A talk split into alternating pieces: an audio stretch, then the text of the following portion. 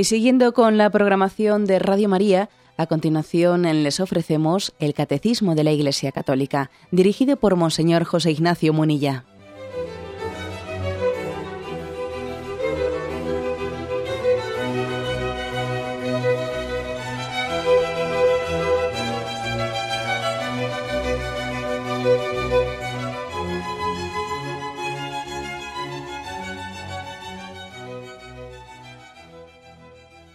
Cordial saludo a todos los oyentes de Radio María. Un día más, con la gracia del Señor, proseguimos el comentario del Catecismo de nuestra Madre la Iglesia.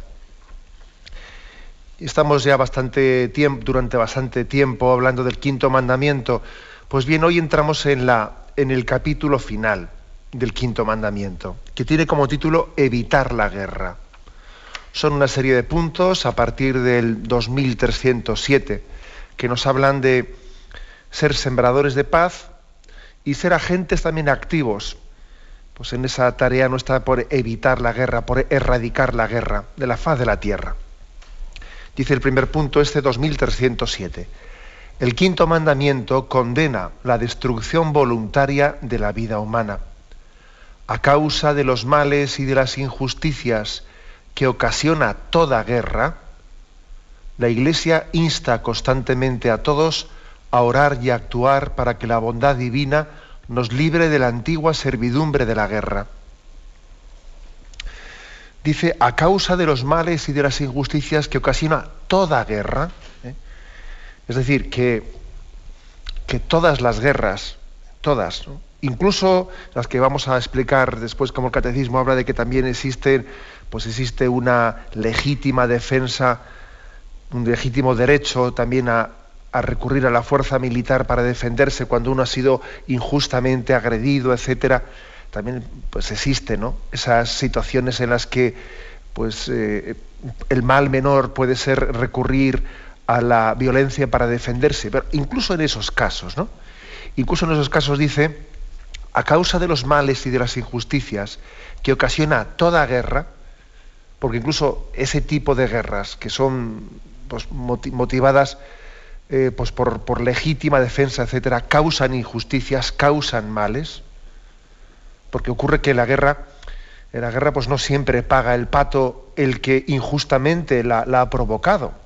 Eh, con, mucho, con mucha frecuencia en la guerra el que paga el pato pues es el más débil, los mismos niños, el escándalo de cómo los niños y los más débiles sufren las consecuencias de las guerras, los bloqueos internacionales, pues los bloqueos ciertamente no, afectan para nada eh, pues a los poderosos de esas naciones, a los que han originado las guerras. Los bloqueos a quien afectan son a los más débiles y más inocentes de esas naciones. Entonces, claro, pues se quiere presionar a una nación, pues porque eh, ha puesto en guerra, sí, pero en realidad a quien se le hace daño es a los más débiles de esa nación. ¿no? Por todo ello dice ¿no? el catecismo que toda guerra ocasiona males e injusticias. ¿no? A causa de eso, se nos insta, dice la Iglesia, ¿no? Insta a dos cosas, dice. A orar y a actuar. A orar porque eh, el don de la paz tiene que ser pedido, tiene que ser suplicado. Lo hemos dicho en alguna ocasión, ¿eh? que la oración evidentemente no se trata de recordarle algo a Dios por si lo tiene olvidado, ni tampoco de convencerle no, Dios está muy convencido de que Él quiere darnos la paz, ¿no? No es ni recordarle a Dios ni convencerle. Hay que orar por otro tema, hay que orar porque, en primer lugar, es crecer en sensibilidad. ¿eh? Según oramos, crecemos en sensibilidad. Y segundo, como dice San Agustín, nos disponemos, según oramos, nos disponemos a recibir los dones que Dios quiere darnos. ¿no? La oración pues eh, nos capacita para recibir el don que Dios está deseando otorgarnos. Y es importante que tengamos sed y deseo de Él, no y una súplica humilde. Por eso la Iglesia nos insta a orar, a orar por el don de la paz, eh, por la paz del mundo. A veces nos, nos, suenan ya frases hechas, ¿no? Cuando la liturgia de la Iglesia casi siempre no se pide por el Papa, se pide por la paz del mundo. Bueno, parece que son frases hechas. Ojo, no, no, mm, adentrémonos ¿no? en los dramas que hay detrás de esas frases que nos pueden sonar ya repetitivas y reiteradas en la liturgia de la Iglesia. Por el Papa, no, no. El Papa tiene una responsabilidad tremenda y tenemos que ponernos en la, en la situación de, de, ese sucesor de San Pedro y caer en cuenta de la responsabilidad tan grande. Luego cuando oímos en la liturgia por el Papa, oremos fervientemente por él. Y cuando decimos por la paz del mundo, pues no, no, es una frase hecha. Hay gente que ahora mismo está sufriendo, que está padeciendo. Oremos insistentemente, ¿no? Luego, orar es crecer en sensibilidad, despertar ¿no? nuestra, nuestra insensibilidad, nuestra aletargada, ¿no? y disponernos a recibir de Dios los dones. Y dice que nos insta a orar, sí, pero a Dios rogando y con el mazo dando, como se dice, ¿no? Y también se nos insta a actuar. Bueno, y, esto es muy importante. ¿eh? También Dios ha dado a su iglesia carismas muy especiales, pues para ser también sembradores y promotores de paz. Hay carismas también ¿eh? en, la iglesia actual, pues muy importantes, ¿eh? que están siendo agentes activos en favor de la paz en el mundo. Por ejemplo, estoy acordando ahora de uno de los carismas así más recientes de nuestra iglesia, es la comunidad de San Egidio, fundada por Andrea Riccardi. La comunidad de San Egidio, pues para los que no hayan oído hablar de ese nombre, pues podéis también encontrarla en internet, etcétera, pues es uno de los carismas eh, que en Italia especialmente tiene una fuerza muy grande. Andrea Riccardi pues eh, habló en la Plaza Colón de Madrid, eh, no, no, en, no, en, esta última reunión, sino la anterior, y también allí se hizo presente con un mensaje en favor de la, de la paz en el mundo y una paz que se siembre en el seno de las familias, pero la comunidad de San Egidio se caracteriza entre sus carismas, se caracteriza también por eh, la mediación que está ejerciendo en muchos lugares del mundo, especialmente en los conflictos africanos, para intentar mediar en favor de la paz entre facciones enfrentadas, intentando llegar también a acuerdos de, liberación de presos, etcétera, ¿no? Es un carisma muy concreto, un carisma que tiene ya 40 años en la historia de la Iglesia y que, entre otras muchas cosas, ¿no? Pues ha sido agente de paz. ¿eh? Se han especializado, podríamos decir, ¿no? En, su carisma de sembrar la paz y en lugares que, suele ocurrir, ¿no? Que en eh, nuestros teletipos los medios de comunicación dan noticia de algunos conflictos. ¿eh? Conflictos en los que está el petróleo por medio, conflictos en los que está, sí, bueno, pero, o intereses económicos, pero muchos conflictos, y especialmente de África, es que ni nos enteramos, como no leamos las revistas de los misioneros o revistas especializadas africanas, ni nos enteramos, ¿no? Bueno, pues digamos que este carisma en concreto de San Egidio lleva, eh, lleva una, noticia muy detallada eh, de cómo van los conflictos en muchos lugares de, África. Bueno, pues ahí está, ¿no? Una forma concreta de cómo actuar a través de un carisma como el de San Egidio. Pero lógicamente, pues no únicamente a esos niveles, eh, a todos los niveles tenemos que ser agentes de, agentes de pacificación y tenemos que tener nuestras iniciativas de pacificación a nuestro nivel, a nuestros niveles, ¿no? No todos eh, pues, tienen esa capacidad de, pues, de, a través de una asociación o de un movimiento eclesial pues, eh, mediar en conflictos internacionales, pero también está la cosa mucho más cerca de, mucho más cerca de, nuestro entorno, ¿no? Ser pacificadores en el vecindario, en el vecindario, en, pues, en las familias, a muchos niveles, ¿no? Me estoy acordando de esa, de esa figura que ha impactado mucho, eh, yo creo que la opinión pública española, ¿no? De aquel, de aquel hombre madrileño que en Majada Honda en Madrid, aquel hombre que creo recordar que se llamaba Jesús Neira, que quiso ser mediador y pacificador y, salir en socorro de una mujer que estaba siendo agredida ¿eh? por su compañero, como, como pretenda decirse hoy en día, ¿no? Y bueno, sencillamente saliendo en su, en su defensa, fue brutalmente agredido, ¿no?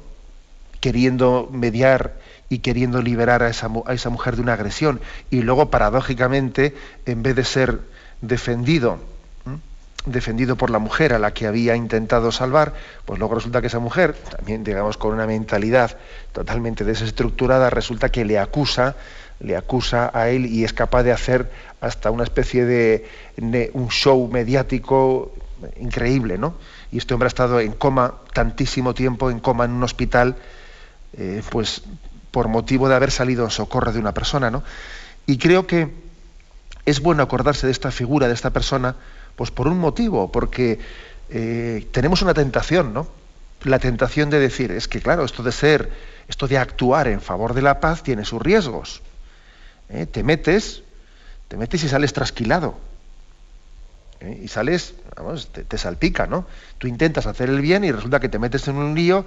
y claro, este episodio concreto que tanta trascendencia tuvo los medios de comunicación, ¿no? El de este hombre concreto, Jesús Neira, pues es un episodio del que muchas personas han podido sacar más o menos la siguiente conclusión. Pues lo mejor es no meterse en ningún lío. No meterse en ningún lío porque mira, luego fíjate tú lo que ocurre, ¿no?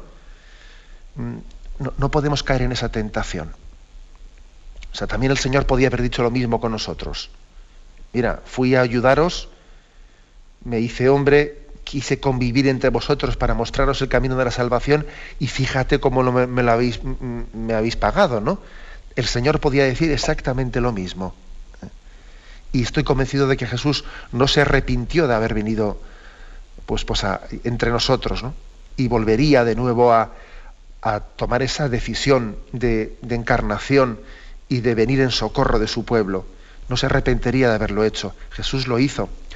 Bueno, pues eh, tengamos cuidado ¿no? de, ser también deudores de esta mentalidad de decir, bueno, es que no te puedes meter porque si te metes eh, te buscas líos y hoy en día, hoy en día pues eh, no se sabe exactamente si la gente ha perdido la cabeza, luego que mira que, es, que, se, que se zurren entre ellos y luego pues mira, no, no podemos ser deudores de esos, de hacer como si no vemos los conflictos que hay a nuestro alrededor.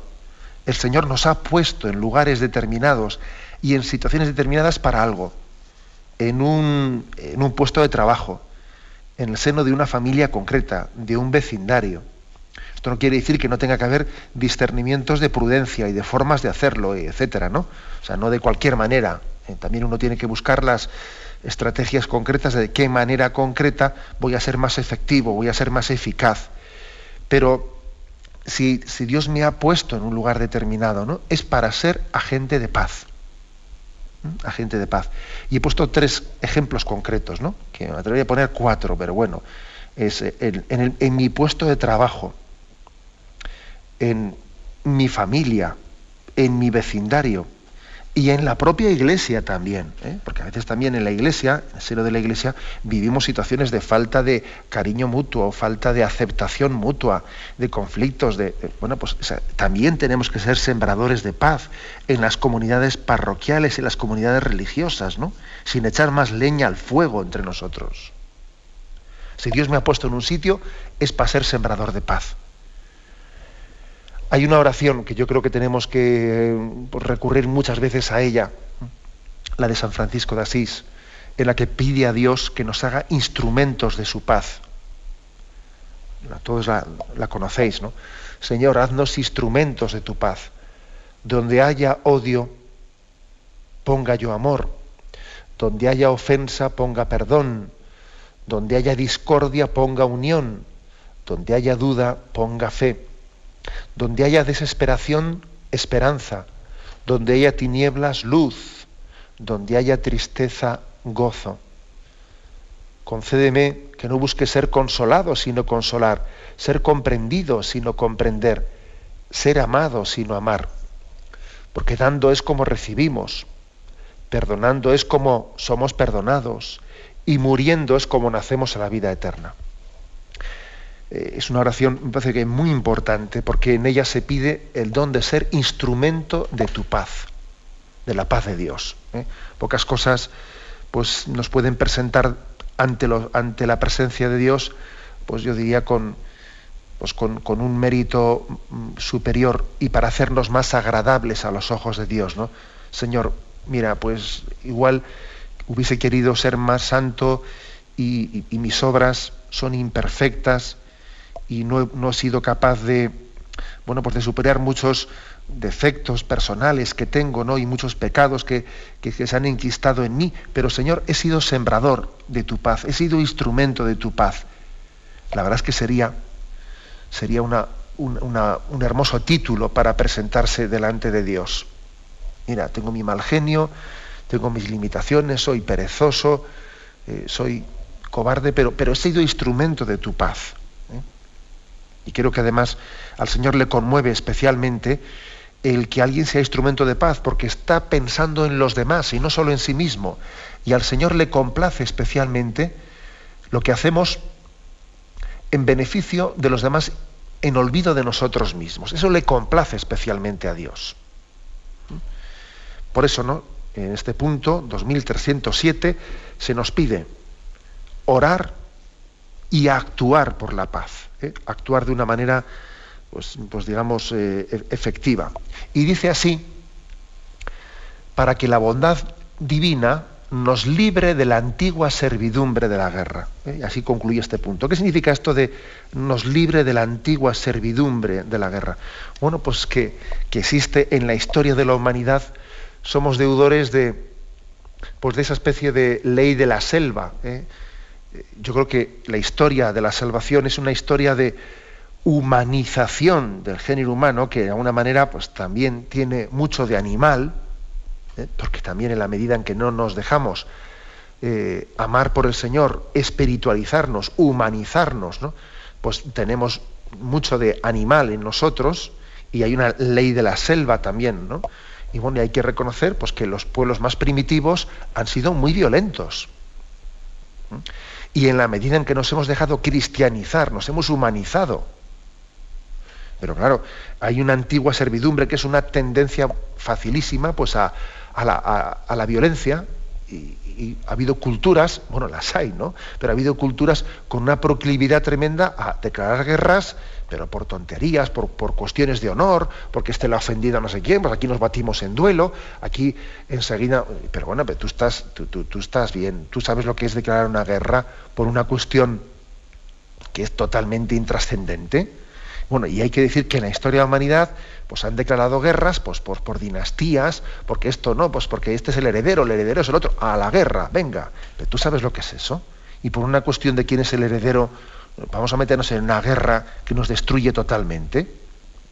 Y quien dice por una cuestión de, del heredero de una corona o lo que sea, pues dice por una cuestión de una linde, que vamos a cambiar la, eh, pues la linde que tu nación llega hasta aquí o, llega un kilómetro más abajo, y, por eso nos vamos a meter en una guerra. O sea, que tenemos que librarnos de la antigua servidumbre de la guerra, se refiere a esa facilidad tan horrorosamente ¿no? Eh, pues asumida de, meterse en la guerra para solucionar cualquier problemilla. ¿eh? O sea, esa proclividad tan grande a decir, pues venga, lo solventamos en la guerra, pero hombre, ¿cómo se nota que, que, el que muere no es tu hijo, sino que es el, hijo de los otros, ¿no? Si fuesen tus hijos los que tuviesen que luchar, igual, igual eh, irías con un poquito más de cuidado antes de declarar una guerra que la bondad, que Dios nos libre de esa antigua servidumbre, ¿eh? de esa tendencia a la ley de la selva, a dirimir todo a, cacharrazos, ¿no? Porque es que es así. Hay que irse purificando de esa tendencia violenta ¿no? que ha existido en la historia de la humanidad. Y, además hay que, hay que, ver que no únicamente no es, una, es una tendencia excesiva a la violencia, sino que encima, encima, eh, pues en, en la cultura se ha ido haciendo de lo que es una indignidad, pues ha ido haciendo casi un honor. ¿eh? Y entonces parece que las guerras han sido lugares en los que se demuestra el honor. El hombre demuestra su honor, demuestra su, dignidad, ¿no? Y es un... Pero hombre, pero qué honor. E, e, en la guerra es muy difícil que, eh, que, alguien demuestre el honor. El honor se demuestra evitando la guerra. ¿eh? Entonces, hemos tendido a hacer héroes siempre en la guerra, ¿no? Y tenemos que quitar esas concepciones, ¿no? esas concepciones que, que, no dejan de ser también, no dejan de haber nacido de, esa antigua servidumbre demasiado violenta de la historia de la humanidad. ¿eh? La guerra no es un lugar de honores, sino más bien de desgracias. ¿eh? De, ello en concreto, ¿eh? dice este punto del catecismo, que hay que liberarse, purificarse, orar, actuar para ser instrumentos de la paz de Dios y ser también agentes activos para evitar las guerras. Tenemos un momento de reflexión y continuaremos enseguida.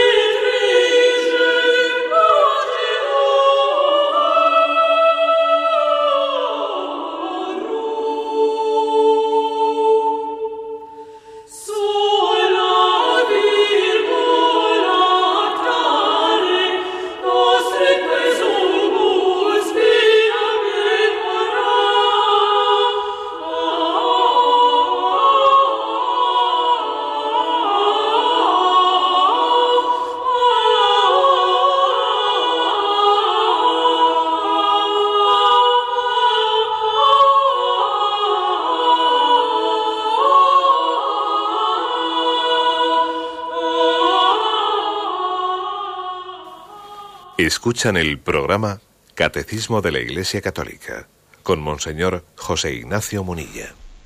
Continuamos con la explicación del punto 2308, el segundo de los puntos de este apartado, evitar la guerra. Dice, todo ciudadano y todo gobernante están obligados a empeñarse en evitar las guerras. Sin embargo, mientras exista el riesgo de guerra y falte una autoridad internacional competente y provista de la fuerza correspondiente, una vez agotados todos los medios de acuerdo pacífico, no se podrá negar a los gobiernos el derecho a la legítima defensa. Bueno, nos adentramos en algunas cuestiones más, ¿eh? aparte después de haber hablado de la importancia de, de, irnos purificando y de liberarnos de esa antigua servidumbre de la guerra. Aquí hace una referencia a que el ideal, ¿no? desde el punto de vista de la Iglesia Católica, el ideal sería que existiese una autoridad internacional competente y provista de la fuerza necesaria eh, para también eh, garantizar la paz mundial. Ese sería el ideal, ¿no? desde el punto de vista de, la, pues, de nuestra doctrina social. La ONU, decís vosotros, sí, pero digamos una ONU pero mm, más real que la que actualmente vivimos, ¿no?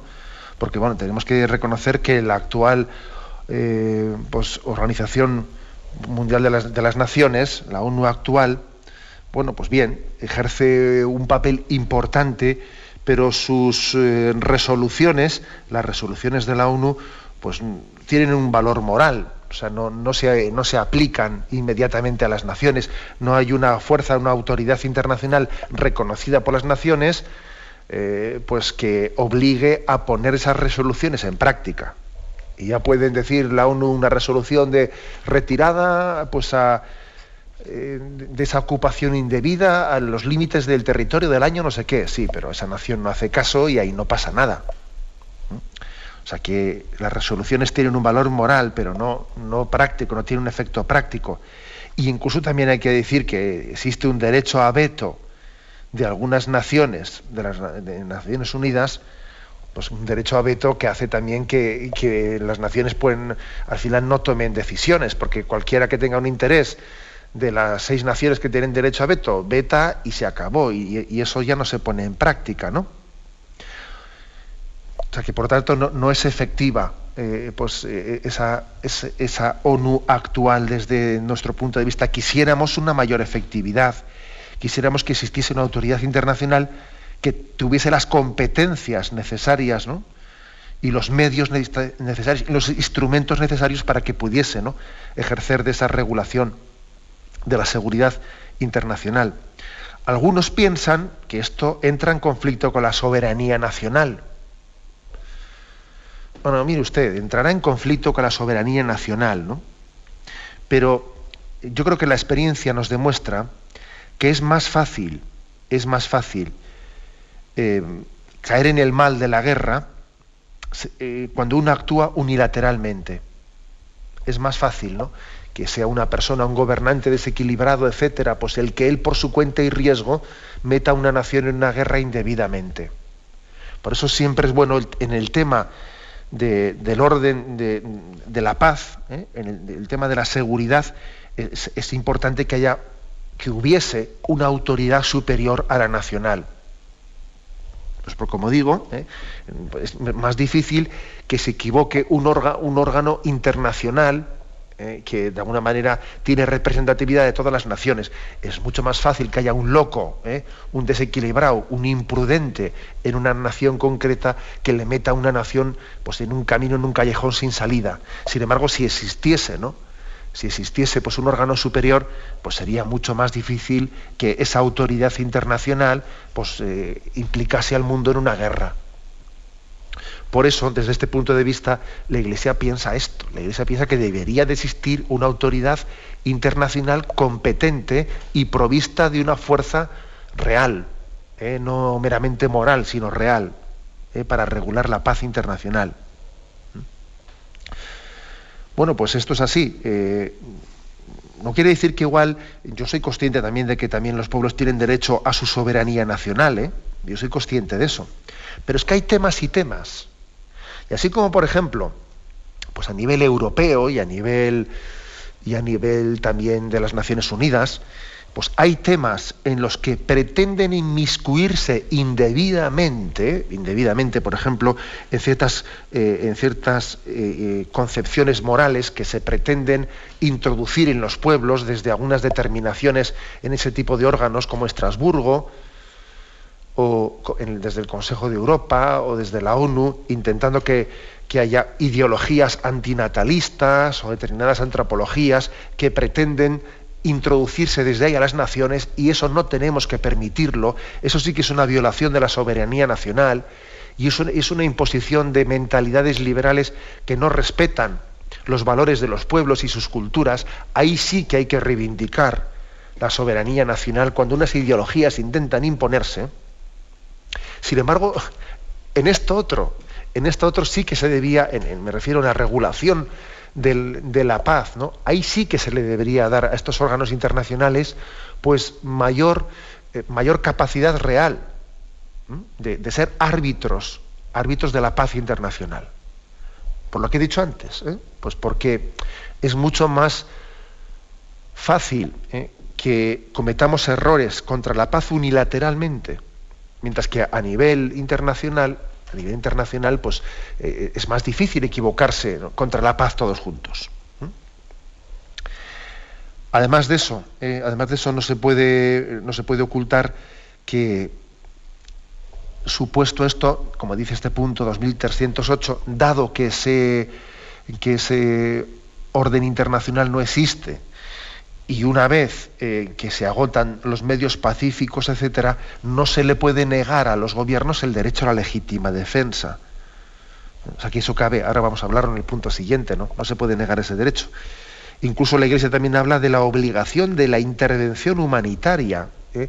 Intervención humanitaria a veces eh, militar, que eso fue un término acuñado por Juan Pablo II, que, que tiene que existir una intervención humanitaria militar. O sea que si se están los Hutus y los Tutsis, si se están entre ellos matándose eh, pues por, por, guerras tribales, pues eh, eh, tenemos la obligación, la obligación de intervenir militarmente, hacer una intervención humanitaria para parar aquello. que lo que no puede ser pues es que el mundo se quedase con los brazos cruzados viendo cómo se mataban a cuchilladas entre Hutus y Tutsis y, y allí muriesen cientos de miles de personas quedándose el mundo como espectador de aquello. O sea que también podemos, como, como, vemos, no es un caso concreto histórico al que he puesto, en que pudo haber pues una dejación, dejación de nuestro deber también de intervención militar. O sea que, como veis, también la intervención militar puede tener contextos en los que es necesaria. Esto todavía remarca más la necesidad de ese orden internacional, ¿eh? capaz de intervenir, ¿no? Cuando, cuando en un lugar determinado pues se ha, se, perdido pues, pues, pues, el sentido común, ¿no? En esos contextos existe, ¿no? Eh, pues el, el, derecho a la legítima defensa o incluso la, obligación de intervención. Casos así históricos en, de legítima defensa, hombre, pues es evidente que cuando, que cuando Hitler eh, comenzó su conquista de Europa, los estados que eran invadidos tenían un derecho a la legítima defensa, ¿no? Y sus estados tenían derecho, incluso yo creo que obligación moral también de resistirse hacia aquella invasión injusta de, Europa por parte de Hitler. O sea que claro que también ¿no? existe ese derecho incluso obligación, porque igual también ocurrió históricamente en la Segunda Guerra Mundial que algunos estados, eh, bueno, pues no queriendo verse implicados, ¿no? Eh, pues como Estados Unidos, eh, retardaron mucho y mucho y mucho ¿no? pues su entrada en guerra hasta que finalmente, al final fue necesaria su intervención, ¿no? pero que igual también hasta podríamos pecar de, no intervenir ante agresiones injustas, ¿no? y de decir, pues como, no me salpica a mí, que le llegue únicamente al vecino. O sea, también podría ocurrir eso. Por eso dice el, punto 2308 de que no se le podrá negar a los gobiernos el derecho a una legítima defensa, ¿no? Qué responsabilidad tan grande, tan grande, ¿no? Tienen las autoridades que, que tienen que tomar decisiones tan trascendentes como la de meter a una nación en una guerra. Madre mía, qué responsabilidad. Qué responsabilidad, ¿no? ¿Cuánto hay que pensárselo? ¿Cuándo, eh, hasta qué punto pues, un gobernante puede hacer una cosa así sin haberlo consultado, sin, eh, lógicamente tiene que ser objeto de un discernimiento muy serio, muy serio, ¿no? El dar un paso de ese tipo y no llevado pues, pues, eh, por, por, una especie de iniciativa de impulso personal, de mi carácter y mi, o sea, que no sea mi, mi pecado personal el que me impulse a ello. Porque fijaros, al final puede ocurrir que el pecado personal de un gobernante eh, lleve a una nación a la ruina. O sea, fijaros lo que es eso, ¿no? eso, eso ha ocurrido en la historia. O sea, que ha sido un gobernante determinado que tiene pues una carácter, ideología, pues una vanidad, un narcisismo, etcétera, etcétera, que, que, le, llevan, eh, le, le, están conduciendo a que meta a la nación en un callejón sin salida. Eso puede ocurrir. Por eso, bueno, pues digamos que aunque a la Iglesia reconoce el derecho a la legítima defensa de los pueblos, vais a ver como en el siguiente punto hace un montón de matizaciones. Un montón de matizaciones, porque claro, en teoría es así, pero luego en la práctica puede ser mi pecado el que esté llevando una nación a la ruina. Puede ser una, pues una. Eh, no, hay razones verdaderas, no, no hay proporción. Por eso vais a ver que después de haber afirmado que sí, que hay derecho a la legítima defensa, ahora vais a ver cómo en el siguiente punto se matiza y se precisa muchísimo este aspecto. Tenemos un momento de reflexión, continuaremos enseguida.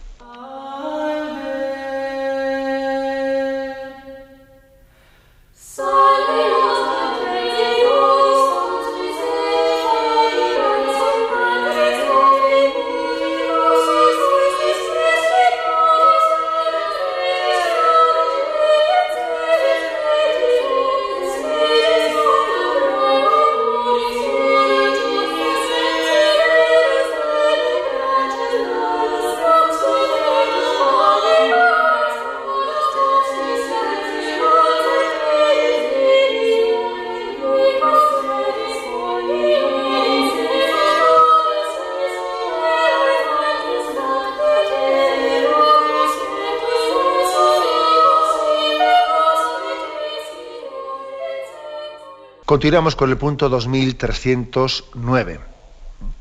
Dice, se ha de considerar con rigor las condiciones estrictas de una legítima defensa mediante la fuerza militar, la gravedad de semejante decisión, eso de meterse en guerra, la gravedad de, semejante decisión somete a esta unas condiciones rigurosas de legitimidad moral.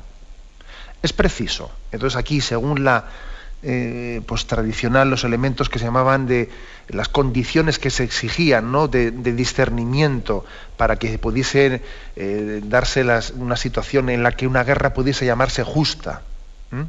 Son cuatro las condiciones que aquí recoge el catecismo. Primera, que el daño causado por el agresor a la nación o a la comunidad de las naciones sea duradero, grave y cierto. Primera condición. Es decir, que no puede, eh, no, puede meterse en guerra, no puede declararse una guerra legítimamente, ¿no? o sea, no puede haber una legitimidad moral para meterse en una guerra cuando el motivo por el que nos metemos en guerra pues, no, no es un daño grave que, estemos padeciendo, ¿no? Duradero, porque si es una cuestión que es transitoria, pues mira, por una cuestión transitoria no nos metemos en una guerra. Eh, cierto, dice, es decir, dice, un daño que tiene que ser duradero, grave y cierto. Si es pasajero, si en el fondo no es tan grave, si en el fondo no es tan cierto, que puede no ser cierto. Me, estoy acordando de cómo, cómo se mete Estados Unidos en una guerra suponiendo que hay armas de destrucción masiva en una nación y luego resulta que no las hay.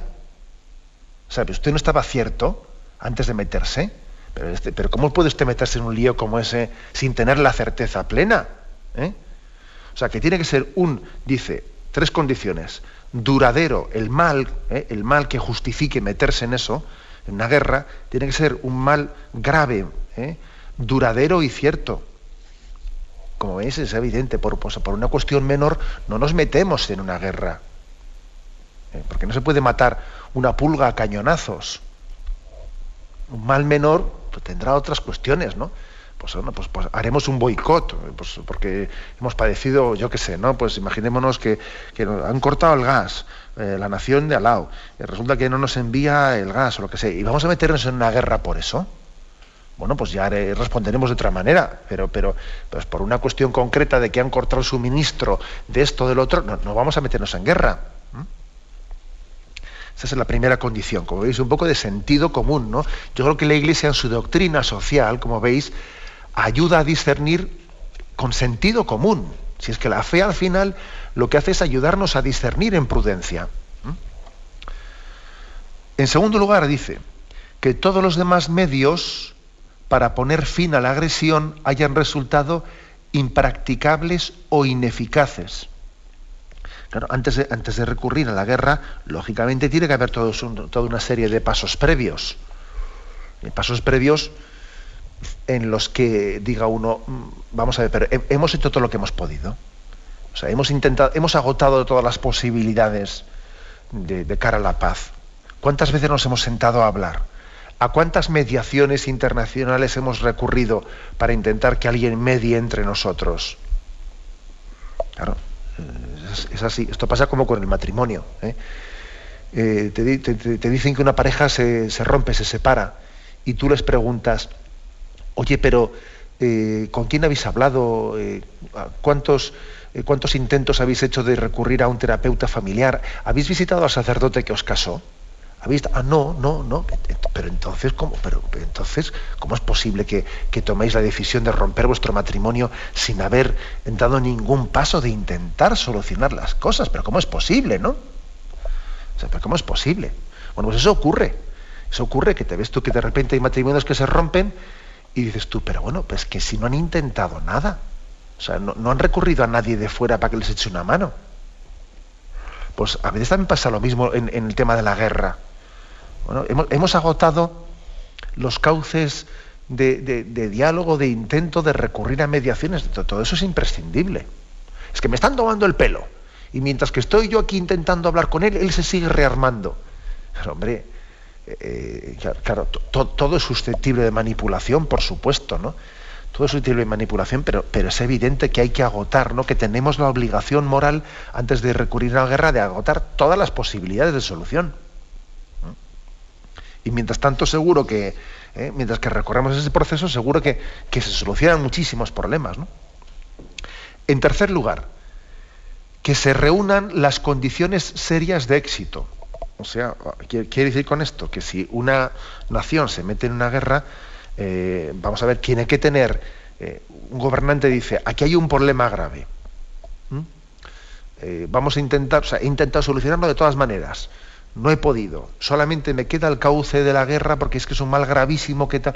Bueno, pero tú, aparte de eso, como tercera condición, tendrás que tener una eh, posibilidad, eh, digamos, clara de éxito. Porque si vas a ir allí diciendo vayamos y muramos, pues mire usted, pues para eso, para eso no, no, no vaya usted. Es decir, si se va a un conflicto armado, tiene que ser aparte de con causas graves, aparte de habiendo tenido todos los intentos previos de solucionarlo por otros medios, pero aparte de eso tendrá que ser con posibilidades reales, eh, reales de solucionarlo con, cierta prontitud y eficacia.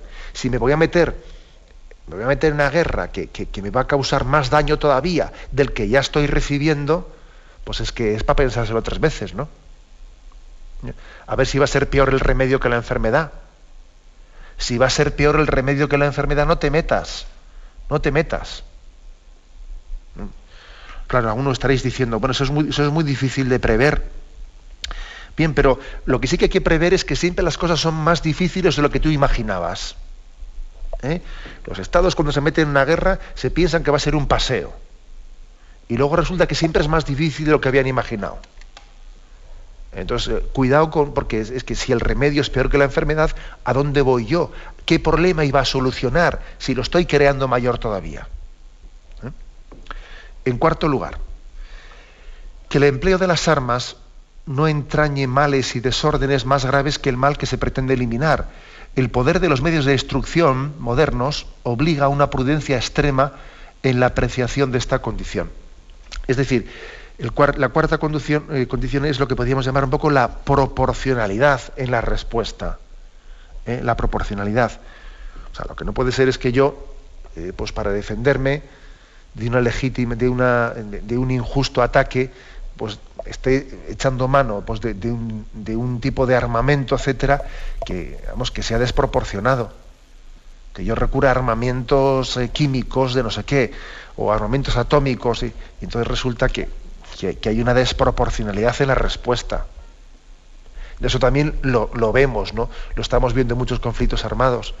Claro, se producen injustas agresiones, pero a veces la manera de responder, madre mía, se responde de una manera que dice uno, pero bueno, pues si con esa forma de responder estás está pagando eh, no, únicamente los que han cometido el mal, sino, sino un montón de gente inocente que utilizó bombas de no sé qué, bombas de no sé cuántos.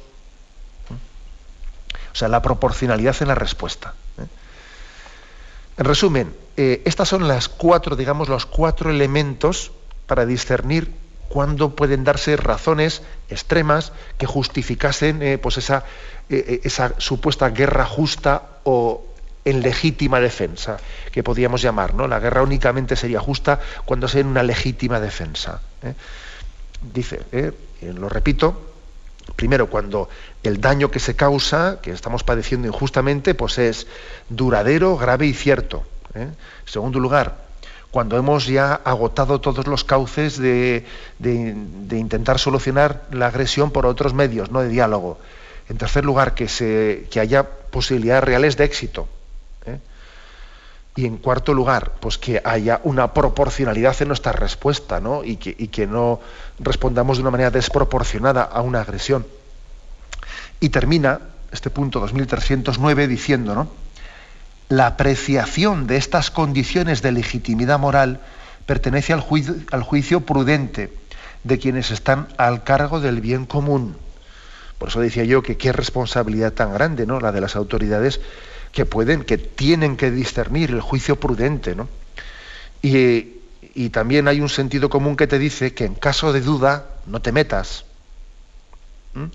Cuando un, cuando en esto hay que ser, lógicamente hay que ir por lo más seguro. ¿eh? Pues un, gobernante si tiene una duda de si es prudente o no prudente meterse en un lío, en caso de duda no.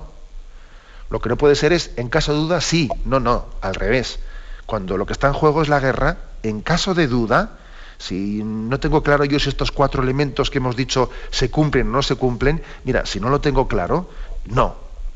¿Eh? porque, porque está en juego algo muy grave. ¿eh? Bien, como veis, la Iglesia hace un, hace un esfuerzo de, de reflexión ¿no? en su doctrina sobre aspectos también que están... Nuestra doctrina no es, no es desencarnada, ¿no? el cristianismo no es un espiritualismo, no, no, sino que es una espiritualidad que ilumina y, también nos da pautas para realizar el reino de Dios en esta situación concreta y en este mundo en el que vivimos. Lo dejamos aquí. Hemos explicado estos tres puntos del 2307 al 2309. Damos paso ahora a la intervención de los oyentes. Podéis llamar para formular vuestras preguntas al teléfono 917-107-700.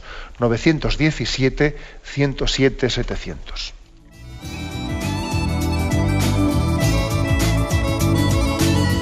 ¿Le gustaría tener sus programas favoritos de Radio María en CD o DVD? Ahora es posible.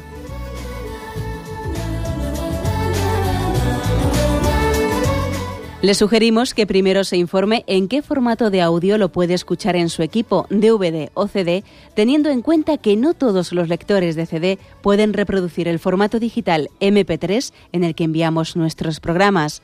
Y luego, si quiere en su casa esos programas que tanto le gustan, solo tiene que escribir una carta a Radio María, Paseo Lanceros 2, primera planta 28024, Madrid, indicando si lo quiere en CD o DVD y cuántos programas. También le rogamos que escriba su nombre, dirección y no se olvide de facilitarnos un teléfono de contacto para cualquier duda que nos surja.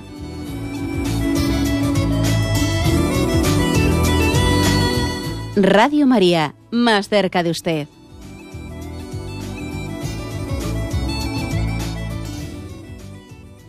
Escuchan el programa Catecismo de la Iglesia Católica con Monseñor José Ignacio Munilla. Sí, buenos días, ¿con quién hablamos? Hola, buenos días, Monseñor. Buenos días. Mire, soy Teresa de aquí de Salamanca. Como se ha extendido tanto y también el quinto mandamiento, parece que, que es tan importante, pues desearía, tengo que hacer un escrito precisamente bastante largo y, y casi todo va metido en este mandamiento. Entonces le quisiera decir, mm, pregunté el otro día por el catecismo de la Iglesia Católica y me presentaron tres en una librería religiosa. ¿Y cuál me, le parece a usted bien que compre? Porque claro, mm, lo de usted me vale, pero tenía que haber cogido apuntes y cosas de esas, que, lo cual no lo he hecho, ¿no? Y entonces quería que me dijera mm, qué catecismo es el que lleva usted o, el que puedo comprar que, que me pueda coger algunas ideas. Bien, de acuerdo, pues vamos a ver. el catecismo que yo estoy comentando punto por punto es el que podríamos llamar el catecismo de la Iglesia Católica, el catecismo mayor que se llama, ¿no? El oficial. Que lógicamente es bastante extenso, como veis, ¿eh? porque ya vamos por el punto 2300 y pico. Luego existe el compendio de la Iglesia, el, compendio del catecismo, que por cierto es el que se suele comentar aquí en Radio María a las 4 de la tarde, que es bastante más reducido, ¿eh? bastante más reducido. Allí pues eh, se ha puesto en un formato de preguntas y respuestas. ¿eh? Y lógicamente eso también facilita mucho más las cosas. Entonces yo diría, el que quiera, el que quiera tener una mayor extensión, que compre el catecismo mayor, el catecismo de la Iglesia Católica, y el que quiera un poco más de pues, pues, un contexto más reducido es el compendio del catecismo. Luego, luego ya lo que hay es catecismos nacionales, pues el catecismo de la Conferencia Episcopal Española, el catecismo de eh, francés, etcétera. Pero esos catecismos todavía están a falta de renovaciones porque tienen que adaptarse a las publicaciones de, de estos dos catecismos que son los universales. Estos dos que os he dicho son los universales para toda la Iglesia, ¿no? Y luego, eh, y luego se suelen ir elaborando catecismos nacionales que van eh, de alguna manera facilitando más estos contenidos. ¿eh? Pero todavía a nivel nacional, los catecismos que existen hoy en día, español, francés, alemán, todavía no se han actualizado desde estas últimas publicaciones universales. Con lo cual yo me quedaría en estos dos. Adelante, hemos paso otra llamada. Buenos días, ¿con quién hablamos? ¿Sí? ¿Soy yo? Sí, adelante. Mm, buenos, buenos días. Sí. Ante todo, agradecerle su, su programa y su labor que está haciendo tan maravillosa. Llamo de, de Madrid, soy Carmen. Eh, respecto al, al, tema que está tratando hoy, pues eh, me parecía interesante comentar. Por ejemplo, que, lo que ha dicho antes, ¿no? cuando hay una falta de entendimiento en el matrimonio, que al fin y al cabo pues es, una guerra más, ¿no? Eh, y se hace todo lo que se puede y, no se puede hacer más, eh, pues llega un, momento que, que, ya no sabe pues por dónde, por dónde tirar. Y en mi caso concreto, ¿no? Yo es lo que consulto. Eh, ya mm, llega un momento que, eh, que, no se puede, el diálogo es imposible, mm, se, se, llega a una situación de falta de acercamiento y, y, yo intento eh, contar con alguien de fuera, pero cuando la otra parte no quiere contar con esa persona, ¿qué podemos hacer? De acuerdo. Eh, mire, yo un consejo que le diría es, aunque su pareja, aunque su esposo no quiera recurrir en ayuda de fuera, aunque sea, vaya usted personalmente. ¿Me explico? Es decir, yo creo que, claro, el ideal sería que fuese la pareja la que fuese un terapeuta familiar, ¿no? Pero aunque si eso no es posible, vaya usted a solas, ante un sacerdote, ante un terapeuta familiar o ante los dos, mejor. ¿eh? ¿Por qué? Porque, bueno, eh, hay que agarrarse a las posibilidades reales, no a las ideales. Y es posible que también a usted le puedan dar algunas pautas personales. ¿eh? Porque cuando uno está metido pues, en un problema así tan grave hay ciertas cosas que no las ve desde dentro y, puede ser iluminado, ¿no? Bien, sabemos que la Iglesia, eh, cuando pues, un conflicto pues, llega a generar pues, pues, eh, males, males mayores, permite la separación como, como, un mal menor para evitar ¿no? pues, pues, pues, esos males mayores a los que me refería. Pero yo sí que creo que hay que poner todos los medios. ¿eh? los medios mm, pues, para ver si, si esos problemas pueden ser solucionados de raíz. Los problemas tienen unas causas y las causas pues, pueden ser abordadas, deben de ser abordadas. ¿eh? Por eso, mire usted, aunque, aunque sea unilateralmente por su parte y no pueda ir acompañada en un primer momento, ¿no? Vaya usted y pida ayuda. ¿eh? Yo le diría tanto a, pues, al sacerdote, a un sacerdote especialista en el tema, eh, quizás el que les casó u otro, y también a un centro, ¿no? Pues de, a un centro, a un centro de orientación familiar de la diócesis, donde le pueden dar alguna orientación. Adelante, damos paso a una siguiente llamada. Buenos días. Hola, buenos días, monseñor. Soy Javier Martín de Madrid. Adelante. Eh, vamos a ver, yo tengo una pequeña duda porque, bueno, le he escuchado, no sé si lo he entendido bien, eh, cuando ha contado un poco el caso de, de Neira, del señor que defendió a una mujer. La verdad es que, bueno, pues efectivamente es admirable, ¿no? Pero bueno, yo tengo una duda porque, bueno, pues eh, la verdad es que cuando se ven peleas, hombre, este era un caso, la verdad es, bueno, tampoco lo conozco eh, con detalle, ¿no? Pero bueno, sí que viví, por ejemplo, yo un, un, eh, un caso en un bar, estábamos dos o tres amigos y bueno, pues entraron como pues 15 o 20 chavales, le dieron una paliza a otros dos y bueno, la verdad es que, vamos, yo sinceramente en ese caso pues me sentí incapaz de hacer absolutamente nada, ¿no? O sea, aparte estábamos ahí encerrados, bueno, fue una situación horrible, ¿no? Y, bueno, pues eh, sí que, no sé, yo entiendo que, que también cuando se ve una pelea, bueno, pues hay que ser prudente, ¿no? O sea, que, pues porque, bueno, efectivamente a veces puede salir peor, ¿no? Escaldado y no, y no ayudar de nada, no lo sé, no sé, tenía tenía una duda pues porque bueno en ese comentario efectivamente bueno pues es por una parte admirable pero por otra parte no sé eh, bueno pues uno ya yo qué sé tiene hijos ya y dices bueno pues te, te cuida de lo que haces porque así te vas a meter a separar y efectivamente son no sé, eh, 20 personas ahí te meten otra paliza. No sé, no sé si me puede aclarar un poco más este punto. Bien, sí, le, entiendo perfectamente al, vamos, al oyente, ¿no? Le entiendo al oyente que, claro, eh, también hay situaciones concretas en las que el discernimiento, claro, yo me imagino que este hombre Jesús Neira, cuando vio que una mujer estaba siendo agredida en la calle por una pareja, eh, pues no estaba en la misma situación que estaba usted, que estamos en un bar, en un local cerrado, y que entran 20 personas allí, eh, y uno dice, madre mía, ¿cómo me meto yo en esta? O sea, que parece que era un contexto en el que podría físicamente intervenir más uno que otro. Ahora, también hay otras formas de intervenir, ¿no? Usted puede coger y llamar a la policía. Eh, pues eso, ¿no? Es decir, salgo de aquí, cojo rápidamente el móvil y llamo a la policía o esto, o lo otro, o miro en qué coche no se montan, o, es decir, colaboro también frente a eso. ¿no? O sea, también yo creo que del 0 al 10 eh, eh, pues eh, hay unos puntos intermedios que son la prudencia la, que tiene que dirimir. Es, verdad que en un momento así tan sobre la marcha, ¿no? Y es difícil dar con el punto adecuado. Pedir luz al Espíritu Santo y, Señor, ilumíname y, y allá que voy. Y la verdad es que yo no me atrevería a decir que que, en su caso concreto usted, pues al no meterse en aquella pelea, pues pecase de mm, pecase de, de, no, de no ayudar. No me atrevería a decir eso, porque también dice usted, si estamos aquí en un local y entro aquí 15 o 20, 20 como meto yo en medio? ¿sabe? O sea, que igual usted fue prudente, pero bueno, pues igual la solución es cojo, me salgo fuera, llamo a la policía o esto o lo otro tenemos que pedir, lógicamente, un, pues un don, eh, un don de, prudencia y discernimiento ante situaciones como esas, ¿no? Y, poco más se me ocurre decirle, la verdad. ¿eh? No, sé, qué hubiese hecho yo. La verdad es que me veo yo en esa situación y digo, madre mía, ¿qué hubiese hecho yo? Pues, pues no lo sé. Eh, pues creo que también hay un momento en el que en el que también en ese momento somos, somos guiados, somos conducidos, ¿no? Tenemos que tener que confiar en esa iluminación del momento. Bueno, damos paso a una última llamada, aunque sea brevemente, por favor. Buenos días. Sí, hola, muy buenos días, monseñor. adelante. Eh, mi nombre es Francisco y llamo desde Almería. Mm. Eh, mi pregunta era que una guerra, aun considerada justa, ¿no? y, una nación se, embarque en ella, aun cumpliendo los cuatro requisitos que establece el, catecismo de la Iglesia Católica, eh, ¿no contradeciría la enseñanza de Jesucristo respecto al dar la otra mejilla?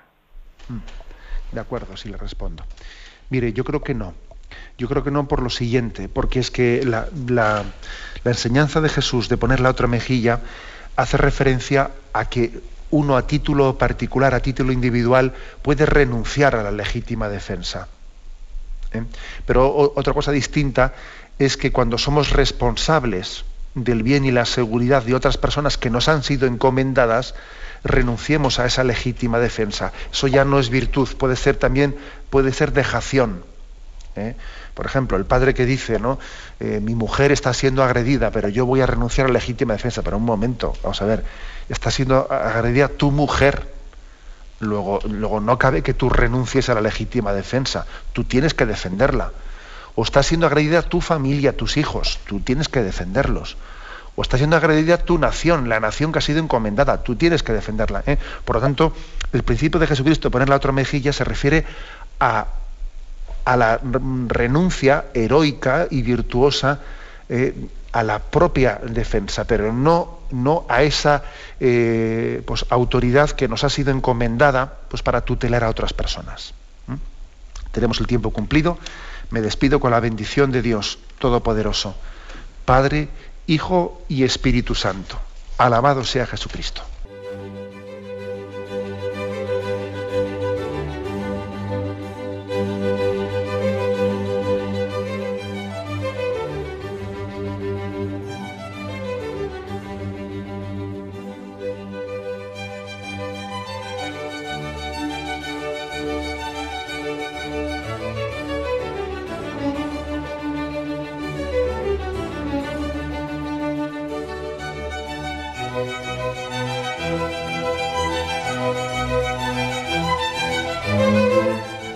Han podido escuchar en Radio María el Catecismo de la Iglesia Católica, dirigido por Monseñor José Ignacio Munilla.